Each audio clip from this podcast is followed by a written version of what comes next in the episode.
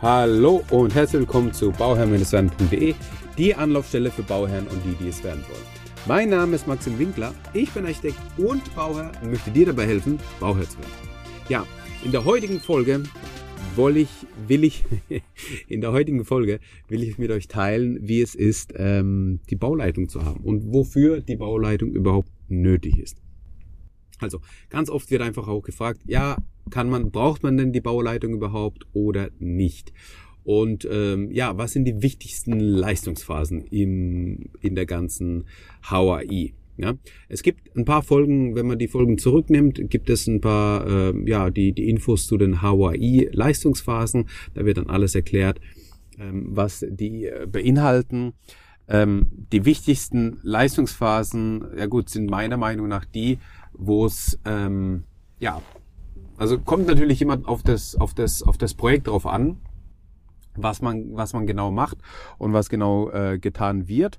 Aber ist in der Regel eigentlich so, dass die wichtigsten Leistungsphasen die sind, wo der Entwurf steht. Also alles eins bis vier bis zur Genehmigung, das sind eigentlich die wichtigsten Leistungsphasen, weil da wird festgelegt, was eben gemacht wird. Ja, wie der Entwurf sein soll, wie es ausschaut, was, was das Ganze beinhaltet und so weiter und so fort. Und da ist eigentlich die Wohnraumqualität wird da eigentlich festgelegt durch die Architektur.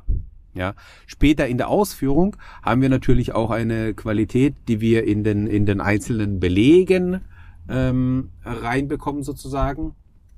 Aber es ist ähm, vom Ansatz her halt natürlich ein anderes. Ähm, es ist halt nicht die Architektur, die erstmal da ist. Ja, also deswegen eins bis vier, ganz wichtig meiner Meinung nach.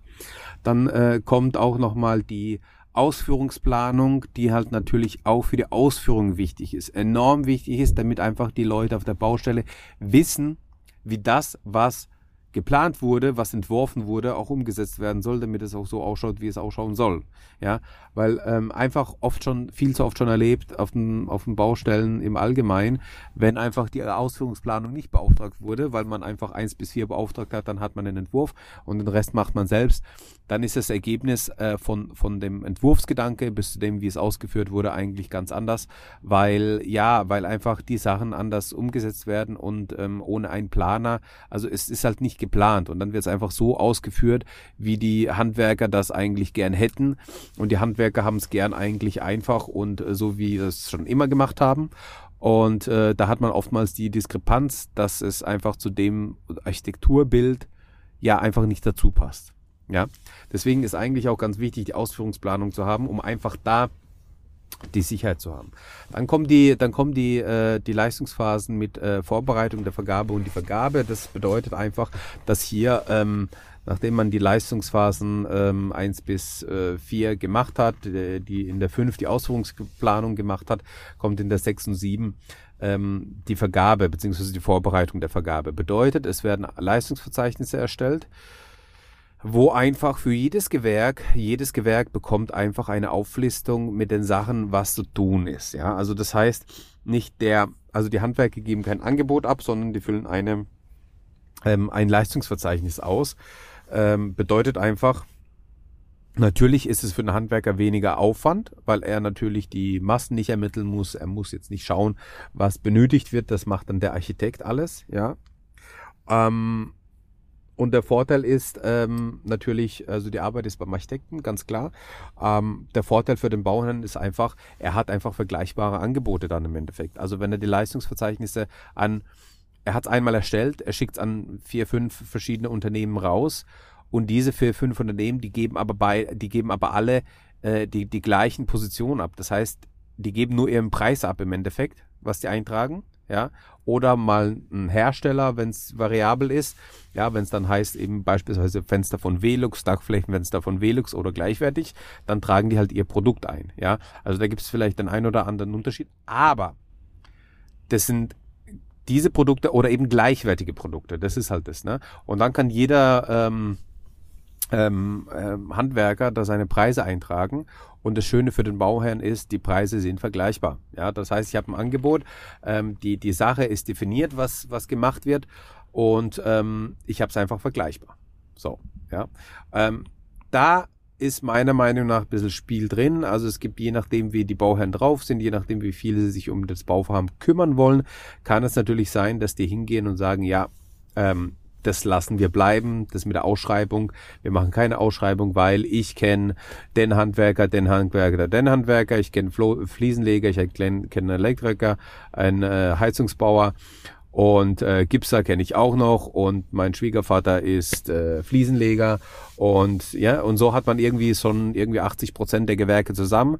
Und für die Gewerke, die für die man eben noch keinen Handwerker hat, da muss man sich dann einfach äh, ja den, den die Handwerker zusammenholen und ähm, ähm, so zusammenschustern, dass das auch im Endeffekt dann später passt. Ja, also es kann einfach sein, dass die ähm, nicht zusammenpassen. Aber es kann natürlich auch sein, dass es dann passt. da kommt es dann immer drauf an. Ähm, also, ähm, wenn es weitergeht, dann geht es weiter mit der Leistungsphase 8. Das ist die Objektüberwachung. Das ist eigentlich die wichtigste Bau, äh, die, also eine der wichtigsten Leistungsphasen wie die anderen auch. Ich habe eigentlich jetzt alle aufgezählt und alle sind wichtig. also wie gesagt, bei der Ausschreibung kommt es halt drauf an. Ja, also kommt wirklich drauf an. Ähm, aber bei der, bei, der, ähm, bei, der, bei der Objektüberwachung ist tatsächlich wichtig, dass jemand Fachkundiges vor Ort ist, der sich die Sachen anschaut, der schaut, wie die Handwerker arbeiten, dass ähm, die, die Sachen, die geplant sind, auch umgesetzt werden, dass ähm, nach Stand der Technik gearbeitet wird, dass die Sicherheitsverkehrungen äh, beachtet werden und dass man einfach eine saubere Baustelle hat, die genauso wie geplant abläuft sodass dann eben keine äh, ähm, Streitigkeiten auftauchen können überhaupt. So, und das ist eben in meinen Augen ganz, ganz wichtig, sowas zu beachten ähm, und auf dem Schirm zu haben, weil wenn man das eben nicht hat, dann kann der Bau halt einfach ganz schnell nach hinten losgehen und das wollen wir ja alle vermeiden. Ja, also das ist meiner Meinung nach ähm, auch sehr, sehr wichtig und die, die, die Fallstrecke der, ba der Baustelle oder der Bauleitung ist einfach die, man hat, äh, je nachdem, mit welchen Gewerken man zu tun hat, man hat halt mit den Handwerkern zu tun und man muss da sich verständigen können. Und ja, äh, viele Firmen haben halt einfach Angestellte, die ähm, schlecht oder ja nicht gut Deutsch sprechen. Da muss man sich auch eben gucken, wie man damit klarkommt.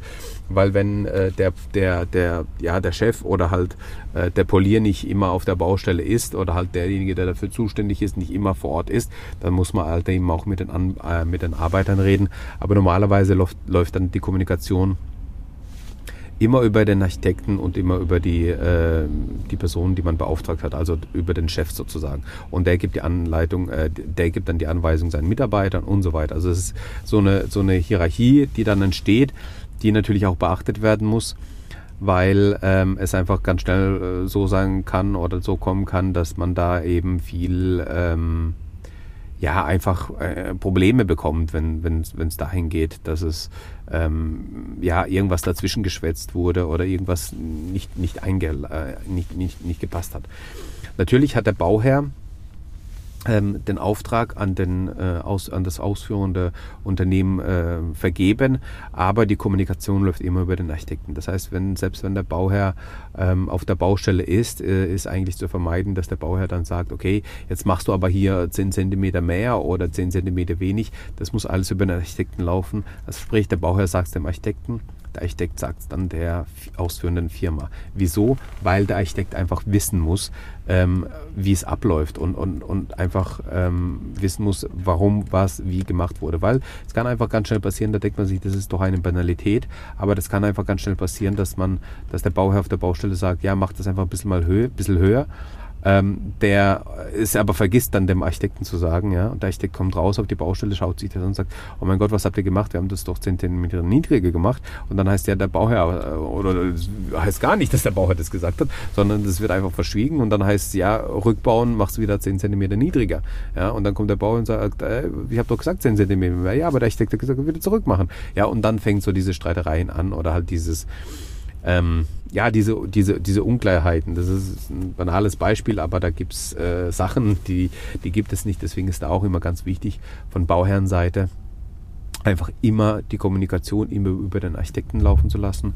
Das ähm, läuft am besten und ähm, dann hat man da die, die, die Einfachheit oder halt ja einfach, äh, einfach alles safe und vergisst auch nichts. Das ist so ein bisschen der Punkt dabei, ja. Also dann geht auch nichts verloren, dann hat man das in der Hand und dann, ähm, ja, dann hat man da keine Probleme. Ich glaube, das waren so die wichtigsten Punkte, die so in der Kommunikation und in, der, in dem Ablauf von dem von der, von der Bauleitung äh, eben da ist und auf die man einfach achten müsste. Es gibt noch ganz, ganz viele andere Sachen, auf die man ähm, ähm, achten äh, kann und muss. Aber es geht einfach mal darum, hier nochmal einen Überblick zu bekommen. Okay, welche Leistungsphasen hat man und äh, wie ist es für die Ausführung eigentlich gedacht mit der Bauleitung, dass man das hat. Ich war nämlich gerade auf der Baustelle und habe da gerade nämlich so ein paar Sachen ähm, ja, angeschaut und kommuniziert. Und äh, da habe ich, äh, da ist mir wieder eingefallen, dass einfach ganz wichtig ist, dass die Kommunikation über den Architekten läuft. Deswegen wollte ich hier diese äh, Folge äh, aufnehmen. Ähm, ja, wenn du Fragen hast, schick mir gerne deine Fragen an info at bauherr-werden.de. Ansonsten, wenn du äh, dein Hausbauprojekt, äh, Projekt, dein Hausbauprojekt ähm, äh, hast und äh, haben willst, dass ich das Bauprojekt begleite, können wir gern darüber sprechen. Schick mir da auch einfach eine Anfrage an info at bauherr-werden.de und dann äh, können wir mal zusammen telefonieren oder darüber sprechen. Ansonsten danke ich dir für dein Ohr, dass du mir zugehört hast. Ich wünsche dir nur das aller, allerbeste bei deinem Hausbau und immer dran denken, um Bauherr zu werden, schau rein bei Bauherr Ciao, dein Maxim.